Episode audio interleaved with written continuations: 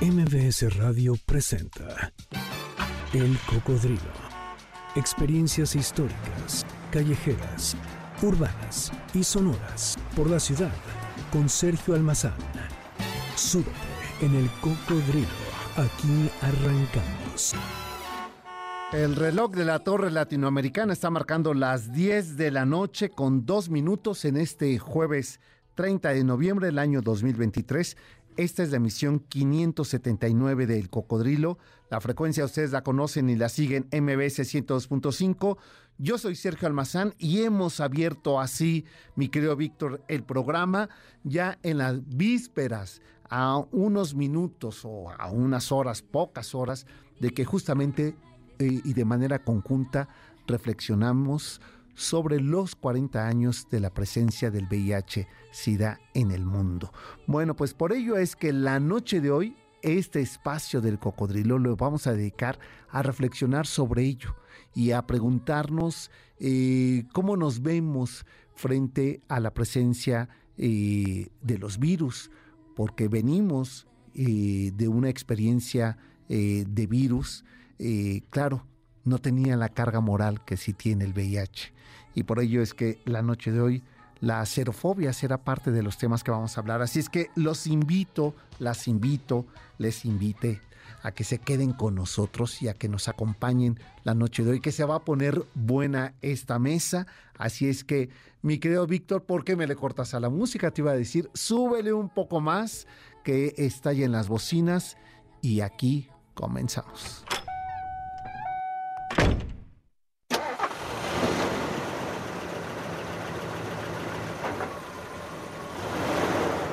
A 40 años de haberse registrado los primeros casos de VIH-Sida en nuestro país, se trata de un virus estigmatizado, moralmente cargado de culpa y discriminación.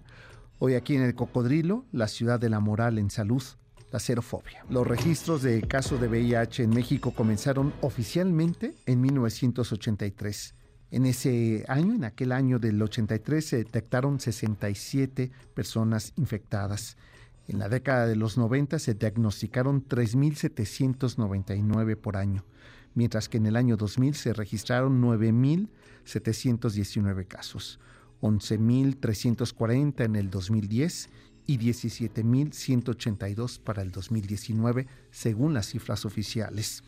En total, de acuerdo con esas mismas cifras oficiales, en México se han registrado 315.177 casos a lo largo de 40 años, siendo esta la Ciudad de México la entidad con mayor número de registro, 44.684, lo que representa un poco más del 14% de la cifra total que existe en el país. Le sigue el Estado de México y Veracruz. El estado con menos casos diagnosticados es Aguascalientes. Pero partamos de una utopía.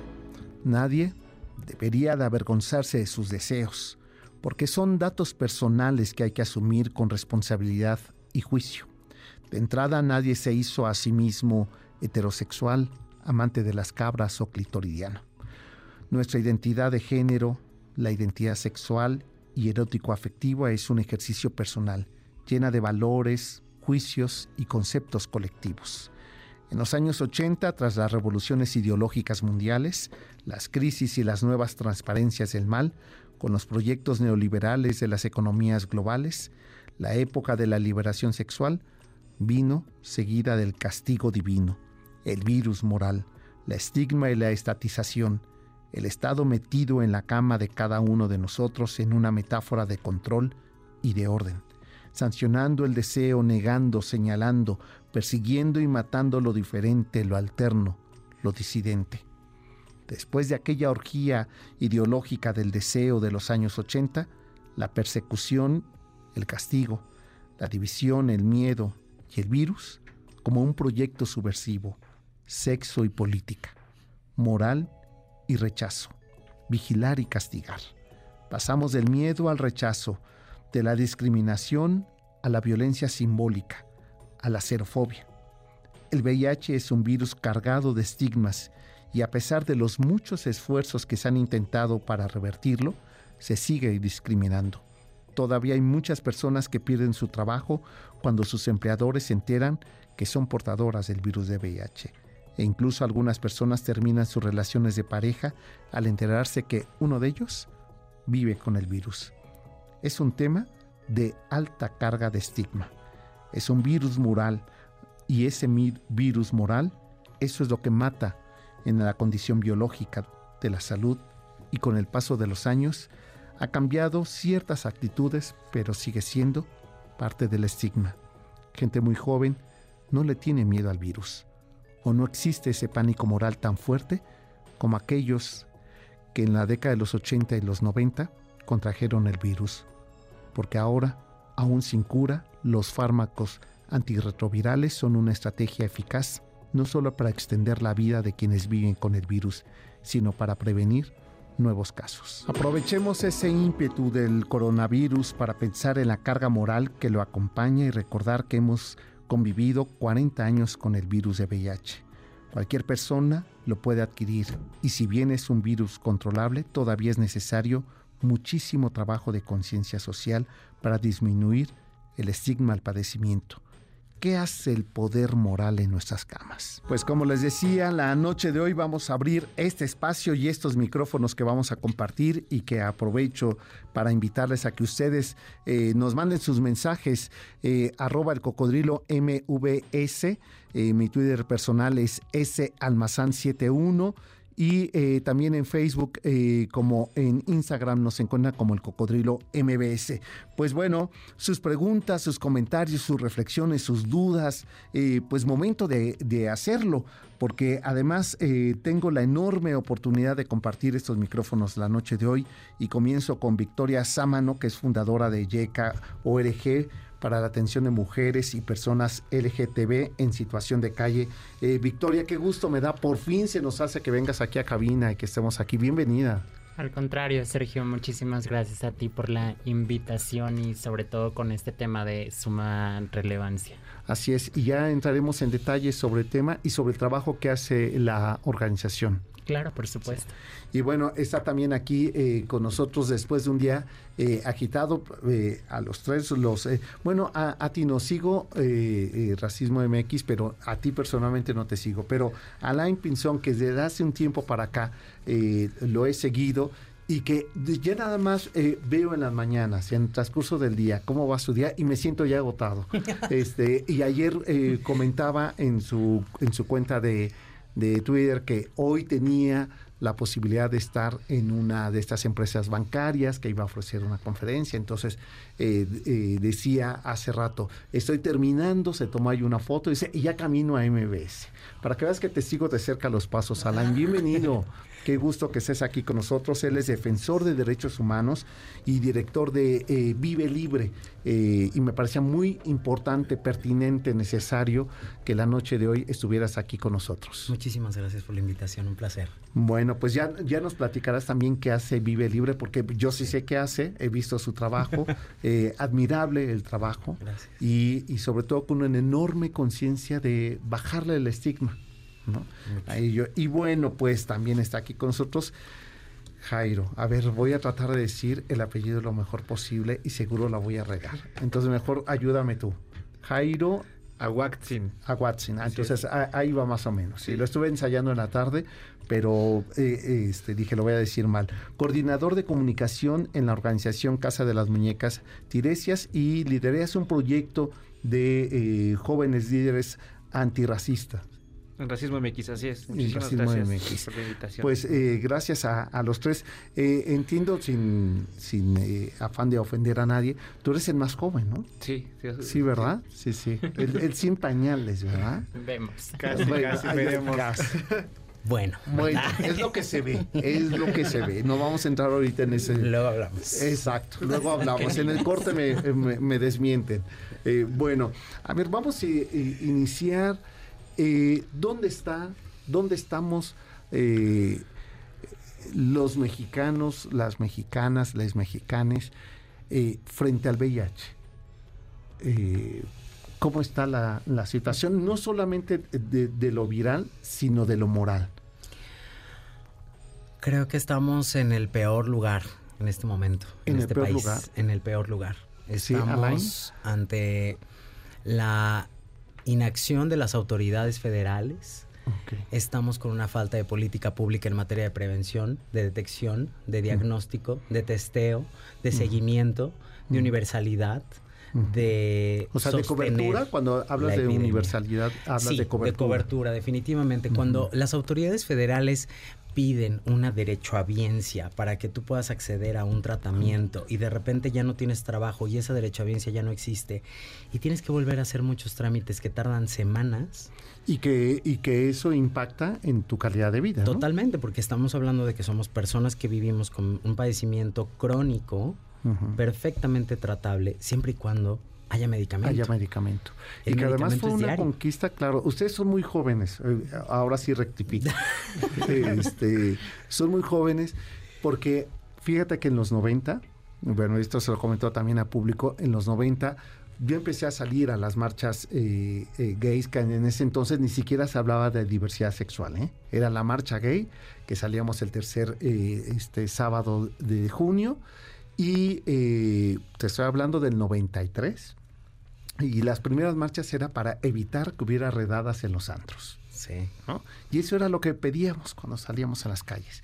Y en el 93 llegó un grupo eh, de jóvenes, en, ese entonces nosotros éramos mucho más de ese grupo, eh, que iban vestidos como de Frida, de Frida Kahlo. Y dijeron, vamos a hacer un performance, porque está estigmatizado, solamente en la raza se atendía la gente que vivía con VIH. Mm.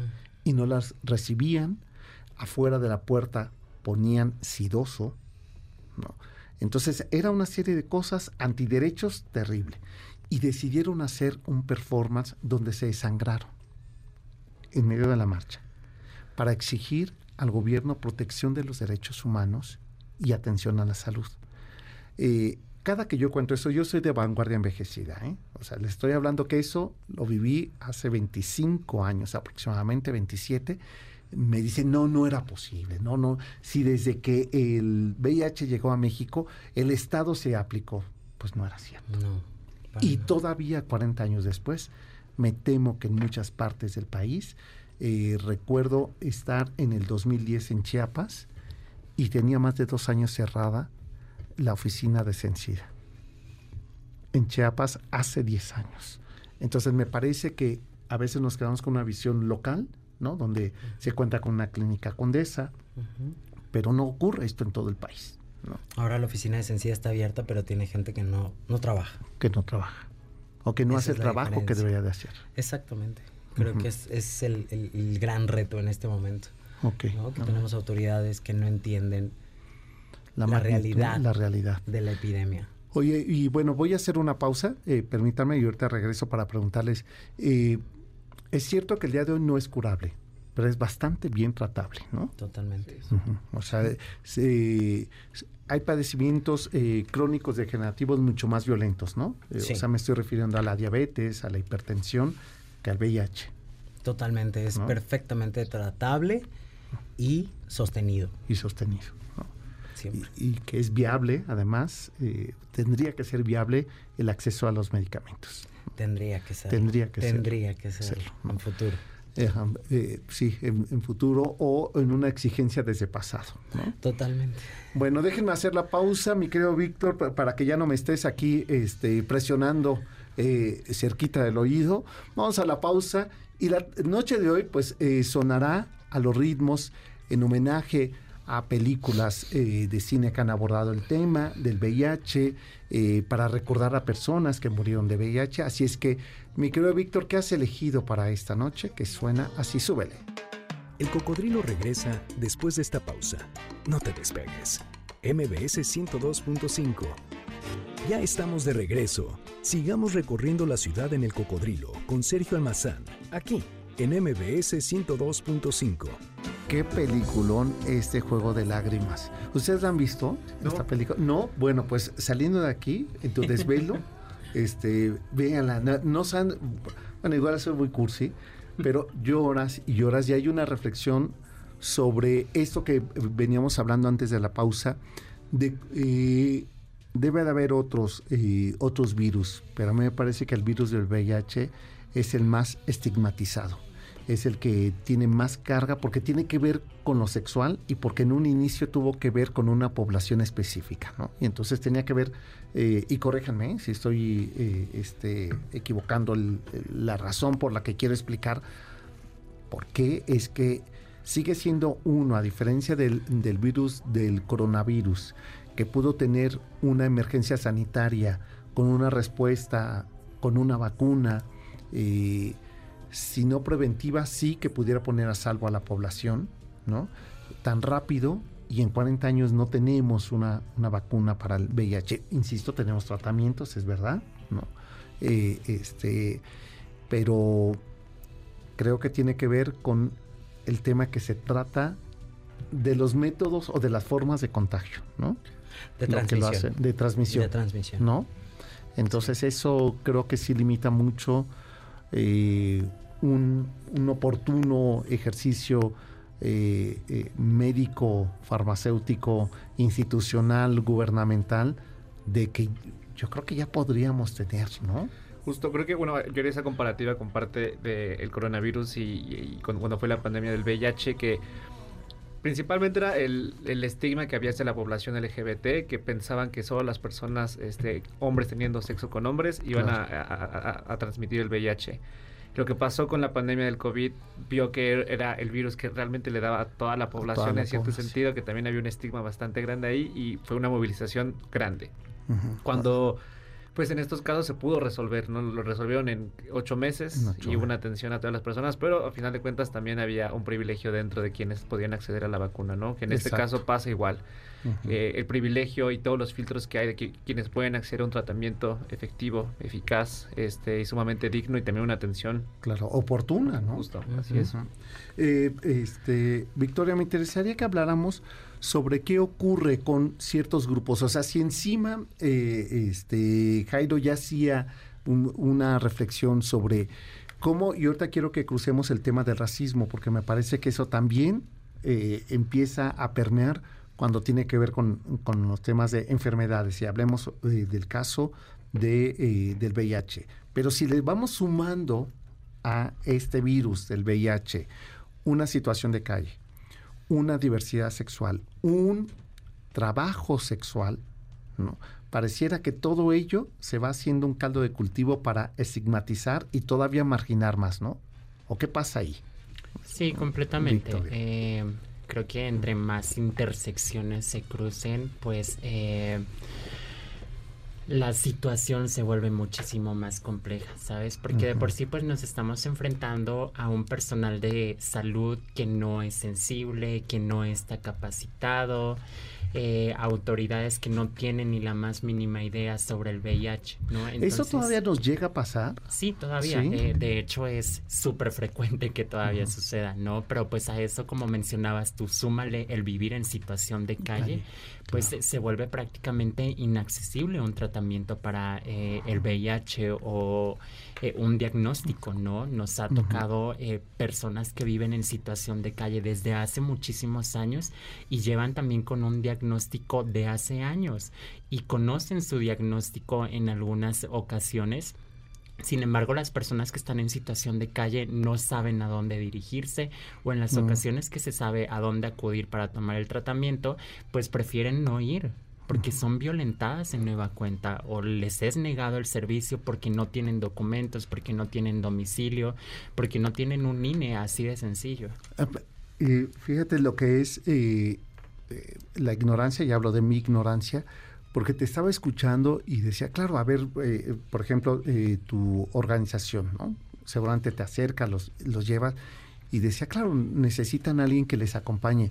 Pero es que estaba pensando, es cierto, si no tienes una identidad, o sea, una identificación, perdón, si no tienes un domicilio, empiezan a ser buenos pretextos o buenos motivos para que ya no tengan un seguimiento de su eh, atención. Claro, y que no nada más es eso, necesitamos una atención que sea integral, porque estas poblaciones no solamente requieren un medicamento y ahí se termina este tema, ¿no? Sino que también necesitan un techo, necesitan alimentación, necesitan que se les esté atendiendo con periodicidad, ¿no? Y pues se, se vuelve sumamente complicado, complejo por las condiciones en las que están viviendo. Eh, te escucho y recordaba que en medio de la pandemia, en una ocasión viendo la, televisión, eh, veía una un reportaje de que eh, gente que vivía Victoria en situación de calle, en muchos hoteles les permitían a cierta hora de la noche que pudieran dormir este, en algunas áreas y que en medio de la pandemia de, del COVID, pues cerraron esos hoteles. Y que lo que hicieron fue regalarles algunos colchones en algunos hoteles que tenían ahí abandonados y echarlos a la calle. Y fue un año donde llovió demasiado. Y entonces había alguien que pedía que les ayudaran pues donde pudieran refugiarse. Y yo pensaba junto a eso eh, con eh, padecimientos ese u otro más pues vas haciendo cada vez en un deterioro mayor la posibilidad de, ya, no quiero hablar de calidad de vida, de por lo menos sobrevivencia, ¿no? Claro. Em, abonando un poquito al comentario que haces sobre la, el contexto de la pandemia, habrá que recordar que muchas mujeres trabajadoras sexuales se quedaron en la calle porque los hoteles cerraron y normalmente ellas pues, pues eh, eh, habitan en estos espacios, no debido a la inaccesibilidad a la vivienda. Eh, y como comentario extra, yo recuerdo durante la pandemia nosotras como organización empezamos a trabajar en, las calles. Yo recuerdo que había em, varias mujeres trans trabajadoras sexuales que llevaban un tratamiento de VIH, ¿no? Sin embargo, a mí personalmente me decían, incluso yo me ofrecía para apoyarles, me entregaban sus medicamentos eh, antirretrovirales porque llegaba a la alcaldía y les quitaban todas sus pertenencias, sin importarles que ahí estuviera su medicamento para el VIH. O sea, eh, eso es violación de derechos humanos. Así es, completamente. Sin embargo, a pesar de que lo hemos denunciado eh, y que no es algo que está sucediendo recientemente, pues nunca se ha hecho nada al respecto. ¿Qué tal? Esto suma, eh, Jairo, yo ahorita voy también contigo, Alan, a esto, eh, sumemos ahora los temas de, los temas de racismo, ¿no? Me gustaría hablar como de dos temas en específico, principalmente, pues no sé, para contextualizar, sabemos que en México hay un sistema racista que todavía a muchas personas les cuesta bastante hablar. Y quería hablar como de las poblaciones que eh, desde nuestras organizaciones atendemos y por parte de Racismo MX atendemos a dos poblaciones constantes. Una son personas privadas de su libertad, que principalmente son personas racializadas, personas morenas, afromexicanas, afroindígenas, mestizas morenas y eh, a personas en situación de movilidad, que en este caso son personas migrantes que van del mismo lado que trabajamos con YECA. Son personas que eh, están en situación de movilidad, principalmente que vienen del sur global y eh, están en tránsito y por diversas cuestiones, pues no pueden acceder a ningún trabajo y no tienen, no, tampoco pueden acceder a saber si tienen algún diagnóstico y qué pasa cuando quieren llegar a Estados Unidos y no tienen la atención médica necesaria. Tienen que llegar hasta allá y saber si los deportan, pueden tener la atención eh, que viven con VIH o hasta llegar, si es que llegan a Estados Unidos. Y que pueden pasar meses. Justo. meses. Déjame hacer una pausa y regresamos. Eh, esta noche pues estamos hablando sobre previo a esta conmemoración, a esta reflexión que el mundo entero eh, tendría que estar haciendo en medio de las guerras, en medio de las migraciones, en medio de las crisis, en medio sobre la situación del VIH, el SIDA en el mundo y hacia dónde apuntarán eh, los eh, proyectos de, salud eh, pública, incluyendo el de México. Hacemos la pausa y volvemos. Esto es el cocodrilo. Y a ver, súbele, mi querido Víctor, este, ¿qué es lo que nos has puesto esta noche? Pues ahí déjalo correr. El cocodrilo regresa después de esta pausa. No te despegues. MBS 102.5 ya estamos de regreso. Sigamos recorriendo la ciudad en el cocodrilo con Sergio Almazán, aquí en MBS 102.5. Bueno, pues eh, un país que vigiló y, persiguió durante ese periodo, y mucho me temo porque nos enteramos muy poco hasta el día de hoy, mucho me temo que siga siendo y que ahí está el retrato eh, antes que anochezca de Reinaldo Arenas, eh, me estoy refiriendo a Cuba, este, quiero pensar que en un afán quisiera pensar románticamente. Lo que pasa es que eh, mi mesa hoy me provoca ¿eh? a no pensar románticamente. que, el, gobierno de, Castro, eh, quien fue, quien metió la mano dura en los primeros casos de VIH, después quiso reconsiderar su postura y entonces encargaría a personajes como a Pablo Milanés escribir este tema, pero dudo que sea eso. Lo que más bien pienso es que sea un curarse en salud a nivel internacional, usando la figura internacional que podía entrar y salir de la isla y sin que su pasaporte le fuera quitado como a muchos otros. Pero bueno, el tema ahí está y el tema me parece que pone sobre la mesa pues esto, eh, estas diversidades eh, de las cuales en los 90 eh, este, se hablaban justamente para discriminar, se hablaban para señalar lo distinto, lo ajeno, lo que había que esconder, lo que había que tener con la luz apagada. Y, e insisto, Reinaldo Arenas, eh, este enorme escritor, pues hace público la, persecución eh, militar eh, castrista a quienes eran de esa disidencia sexual o sexogenérica. Bueno, pues la noche de hoy estamos nosotros sí inaugurando, ya damos por, por inaugurado, ¿no? este, eh, el Día Internacional, porque un día es bien poquito. El Bichotas Fest. ¿Cómo, cómo, Ana? El Bichotas Fest. Oye, mañana, mañana hay evento, ¿verdad? Mañana, mañana hay, hay, una, hay una manifestación a la una de la tarde afuera de la Secretaría de Salud, ahí en Polanco. Estamos eh, invitados, invitadas. Todes, todas las personas que quieran ir. Yo siempre he dicho que esta lucha es de todas, y es de todos, y es de todos. ¿Por, qué, ¿Por qué me voy a hacer que el camino me va a pasar? O sea, ¿qué me hace pensar camino? ¿No? Yo creo que primero se piensa eso porque uno se siente tan seguro de las decisiones que toma a partir de los, de los prejuicios que tienes. ¿Qué tal? ¿No? Claro.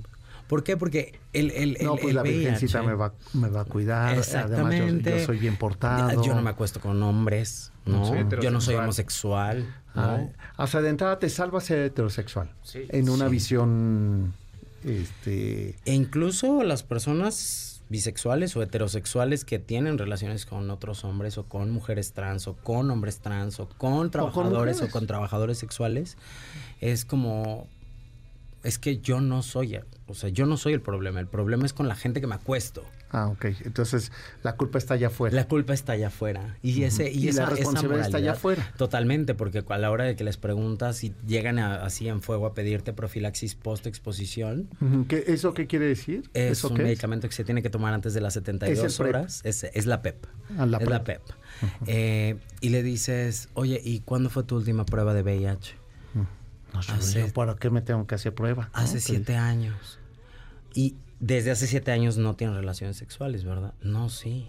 ¿Y entonces por qué no te testeas? No, pues porque ahora pues fue con, con una trabajadora sexual, porque siempre. O es que ahora está en una fiesta y no la conocía. Ah. ah, entonces el problema es ese y no el problema eh, es tú. No eres tú. No o sea, tú no eres el responsable. Totalmente. Terminas siendo víctima. De eso. Sí, eh, es, lo que llamaría Freud la emoción primaria. Exactamente. O sea, que es eh, esta idea de el niño que corre y se cae y va y le dice a su papá, pégale a la banqueta, ¿no? Que me tiró. Esa es la emoción primaria, ¿no? Entonces ve y acusa a la trabajadora sexual, acusa a tu ligue de una noche. Tu ligue de una noche. Ella, eh, eh, los otros tienen la culpa. No, y eso es nada. Nos han tocado personas que es. Estaba en su cuarto y abrí su cajón y encontré estas pastillas. Primero, o sea, primero, ¿por qué tienes las pastillas de alguien más? Segundo, ¿por qué estás abriendo cajones que no son tuyos? Mm. Tercero, si la persona que ya vive con VIH está en tratamiento, el riesgo de transmisión es mínimo es cero, te lo puedo decir. Ok. A ver, en este conteo viral puede ser que la carga disminuya a grado tal de que no hay... La última actualización de la IAS que fue en Australia nos dice que la OMS sacó un estudio en donde dice que si tienes menos de mil copias, científicamente está comprobado que no puedes transmitir el virus. Y si estás indetectable, pues menos, porque es menos de 40 copias en México, la métrica es muy estricta. En algunos países de Latinoamérica también. Pero Reino Unido tiene una métrica de 300 copias menor, estás indetectable. ok. Y digamos que sería muy fácil ser indetectable. Si tomas tu tratamiento, si eres detectado a tiempo, si estás en seguimiento, si tienes acceso a los servicios de salud, es fácil. Alimentación. Este... Claro, lo, siempre me preguntan, ¿qué hago? Ya, ya estoy tomando mi tratamiento, ¿qué hago? Bueno, pues, pues tienes que hacer todo lo que todo mundo tiene que hacer. Dormir ocho horas, comer bien, hacer ejercicio, tomar agua, portarte bien, comer frutas y verduras, todo eso que toda la gente no hace. Y tú hasta ejercicio estás haciendo ahora, que te decían que no se podía, ¿va? que ibas a engordar. La verdad, la verdad me, emperré. Ajá, esa. La verdad me emperré. Y mira nada más. Me emperré. Quienes lo están siguiendo en el streaming podrán ver cómo es posible. y, y y además, eh, otra cosa, eh, regresando, eh, Jairo, sobre estos temas de, del racismo, ¿no? este, no, pues no sé por qué me contagié si estaba güerito, este, era como un niño bien, ¿no? O sea, esos no les va a pasar nada. Sí, yo creo que es bastante curioso cómo todavía un poco el estigma y como el odio que hay hacia las personas cae mucho también en el color de piel, como Pensar que solo las personas gays blancos eh, pues están inmunes a todos los aspectos y que solo, o sea, como lo, pienso también como en esta distribución del espacio, ¿no? Como en la periferia, no te vayas a los antros que están lejos, a los antros fresitas, a los antros bien, porque ahí no, no, va a haber contagio, hay como mucho... Claro, ahí no corre riesgo. Sí, hay mucha sectorización y que viene pues del elitismo, ¿no? Como también las élites que pues que según se cuidan, que ellos nunca van a pasar por, por, situaciones de, riesgo y en la salud. Y que si llega a pasar, pues van a tener el, el, como el ingreso económico suficiente y la atención necesaria para que eh, el personal de salud los atienda inmediatamente. Ya. Y, y, eso eh, suma eh, justamente a que se hace una escalada ¿no? de, eh, este, de, de sociedad desinformada, ¿no? Justo, pues no sé, creo que en este tema de la desinformación a veces llego a un punto en el que digo, creo que la información está, está en todos lados, pero también es desde dónde accedes a la información, con quién accedes a la información. Está, ¿Sí está la información? Sabiéndola buscar, yo creo que la puedes encontrar, pero no es algo que vas a encontrar así de abres la página de Secretaría de Salud y te vas a encontrar un banner en donde te dice el VIH es esto y el SIDA es esto. Y así sí se contagia y, de esta otra manera. De esta forma se transmite y de esta, forma no. Es decir, es, es, es, es información que es para las autoridades en este tema ya es obvio. Entonces ya no necesitan ellos demostrar algo que en su, en su retórica administrativa de burócratas ya no tienen que explicar. Ya, no tienen que explicar. A ver, se lo voy a preguntar rezando a la pausa a, Victoria. Si es, porque primero, entonces habría que tener, primero, un sistema para poder acceder a esa información, ¿no? Es decir, un celular con datos eh, o una computadora. O sea, ya, ya de entrada a mí me parece que ya está complicado y después llegar a un centro de salud donde no te pongan cara, donde no te discriminen, donde te quieran dar la información. Imposible. Y, y, está imposible. Bueno, esto platicamos, si te parece, regresando a la pausa. Esto es el cocodrilo y la noche de hoy pues estamos hablando y regresando quisiera que habláramos dónde estamos parados frente a la xerofobia. ¿Por, dónde, ¿Por dónde vamos y cómo atacarla? Volvemos, esto es el cocodrilo. El cocodrilo regresa después de esta pausa. No te despegues. MBS 102.5. Ya estamos de regreso. Sigamos recorriendo la ciudad en el cocodrilo con Sergio Almazán, aquí en MBS 102.5. Mira, me presiona y me presiona Víctor y no me abre el micrófono. Ah. Es que me boicotea. ¿eh? Este, bueno, esa película también, la de Filadelfia. Sí. Eh, ¿Qué película, verdad? Mucho. Este, Sí, ¿no? sí, sí, a mí, eh, la sigo viendo y sigo llorando. Es una de las mejores canciones que he escuchado en mi vida, creo. Y bueno, pues, eh, a ver, les preguntaba antes de irnos a la, a la pausa, eh, un, a ver, un concepto que incluso hoy yo lo ponía entre los compañeros de aquí, si sabían qué era, ¿no? Y nadie me pudo responder. ¿Qué es la xerofobia? A ver. ¿Quién se le echa? A ver. Creo que cada uno tiene una distinta percepción de la xerofobia a partir de dónde, de dónde estamos. Para mí la xerofobia, a mí me gustaría, por ejemplo, hablar del tipo de xerofobia que nos tiene en este desastre en materia de salud pública que tenemos. Para mí, como activista, como persona que vivo con VIH, para mí la xerofobia es estas pequeñas acciones que están haciendo las autoridades que mantienen a las personas viviendo con VIH con el miedo de quedarse sin medicamento. Mm. El sembrar el terror a partir de ya no tienes derecho a biencia, ya no tienes medicamento. Ya tienes derecho a biencia, ya vete a tu clínica, porque aquí ya no hay medicamento. Ok. Si, si lo ponemos en esos términos... en términos de control en términos de control, en términos de miedo, en términos de terror, de... De, de, de otra vez esa, ese estado aplastante. De tu tranquilidad depende del medicamento que yo estado compro. Y si yo quiero, te doy. Y si no quiero, aunque no sea nuestro dinero.